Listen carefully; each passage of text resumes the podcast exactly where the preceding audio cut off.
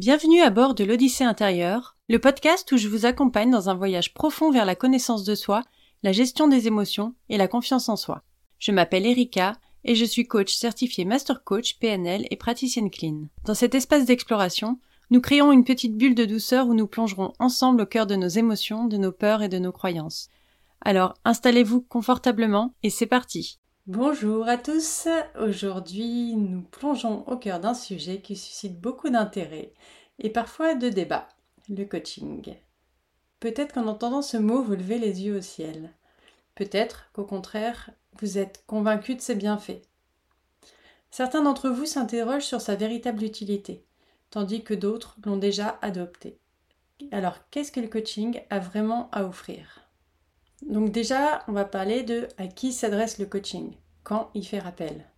Alors peut-être que vous vous êtes déjà senti coincé, comme si quelque chose vous retenait, sans pouvoir pour autant mettre le doigt dessus. Ou peut-être que vous avez déjà eu l'impression que malgré votre potentiel, quelque chose vous retenait. Quelque chose vous empêchait d'avancer comme vous le souhaitiez. Le coaching, c'est comme un coup de projecteur sur ces zones d'ombre, une façon de mieux comprendre ce qui se passe en vous et de pouvoir aller de l'avant. Alors on va illustrer un peu plus en prenant deux scénarios concrets. Le premier, par exemple, celui d'un entrepreneur. En général, quand on crée son entreprise, on est passionné, on est dévoué, on compte pas son nombre, le nombre d'heures qu'on y passe. Et voilà, dans cet exemple, au bout d'un moment, on se retrouve submergé par le poids des responsabilités, par les choses à faire, par, euh, on se sent débordé, on se sent incapable de déléguer efficacement et on peine à trouver souvent un équilibre entre sa vie perso et sa vie pro. Alors certes, on sait qu'on doit changer quelque chose, mais quoi? Donc dans ce cas-là, le coaching peut aider. Le second exemple, c'est celui d'une mère de deux enfants.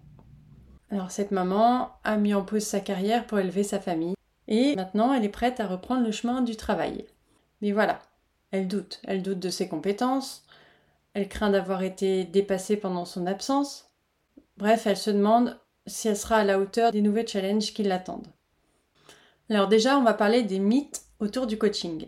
Le coaching, c'est devenu un mot à la mode, souvent mal compris et en tout cas plein de préjugés.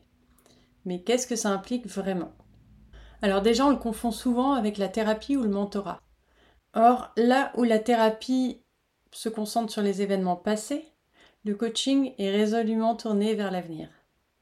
Et un coach, c'est pas quelqu'un qui vous donne une liste de choses à faire. Un coach, c'est quelqu'un qui vous guide pour découvrir vos propres réponses. C'est un moyen d'améliorer votre réflexion, votre prise de décision et euh, votre euh, voilà votre perspective, votre angle de vue face aux, aux épreuves ou aux challenges auxquels vous faites face. Le coaching a la capacité de renforcer nos compétences cognitives. Notre cerveau, c'est un peu comme une éponge toujours prêt à apprendre et à changer. Avec le coaching, en découvrant de nouvelles manières de voir les choses et de faire face aux difficultés, on encourage notre cerveau à s'adapter. Au lieu de réagir impulsivement, le coaching vous pousse à défier vos croyances, à poser des questions pertinentes, à analyser des situations sous différents angles. Il permet aussi de décomposer les problèmes, de les analyser, d'identifier les solutions potentielles et surtout d'élaborer un plan d'action vous voyez la dopamine, cette substance qui, euh, qui, qui nous rend heureux quand on réussit quelque chose. On la ressent avec le coaching. Quand on se fixe des buts, qu'on les atteint, on ressent ce bonheur qui nous donne encore plus envie d'avancer. Le coaching offre un cadre pour discuter, pour penser, pour solutionner. Et ça, ça contribue à réduire le niveau de stress, ça nous offre une vision plus claire pour prendre des décisions et surtout, ça vous place au centre de l'action. Alors pourquoi certains sont sceptiques? D'où viennent les doutes qu'on peut avoir? Les origines sont variées. Ça peut être les mauvaises expériences passées, la méconnaissance du sujet, la peur de l'inconnu, ou simplement parce qu'on a entendu des idées fausses ou des idées reçues. Chaque expérience de coaching est unique et elle dépend autant du coach que du coaché.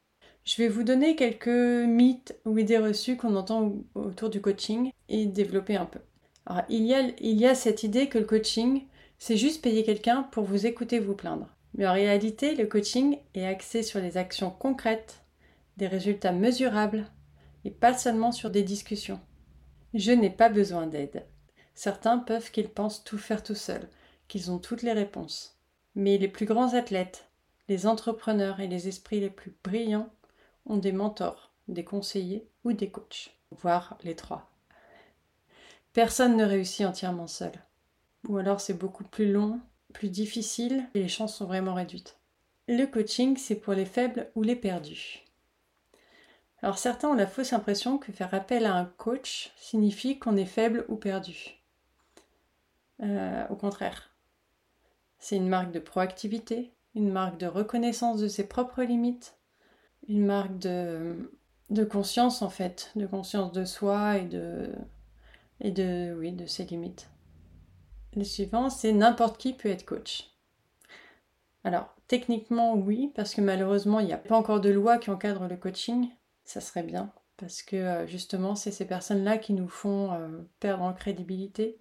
Des personnes qui ne sont pas certifiées, qui n'ont pas suivi de formation, qui s'improvisent coach parce qu'ils savent euh, juste écouter. Alors oui, savoir écouter, c'est essentiel dans la pratique de coach.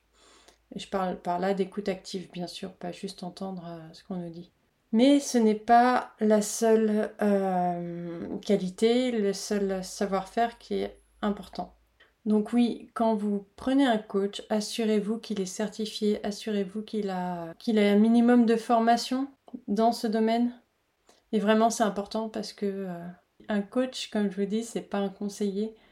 Il va pas vous donner des conseils. Quand j'ai des personnes qui me contactent en disant j'ai besoin de conseils pour ceci, non, c'est pas mon métier de donner des conseils. Mon métier, c'est de trouver en vous, de vous aider à trouver vos propres solutions qui sont en vous. Parce que je vais vous donner des conseils, ils vont peut-être être adaptés à certaines personnes et pas à d'autres. Donc ce qui fait que sur le long terme, ça ne tiendra pas. Donc le coaching, c'est vraiment là pour trouver vos solutions à vous pour que ça tienne dans le temps. Ensuite, un autre mythe, c'est le coaching est un luxe.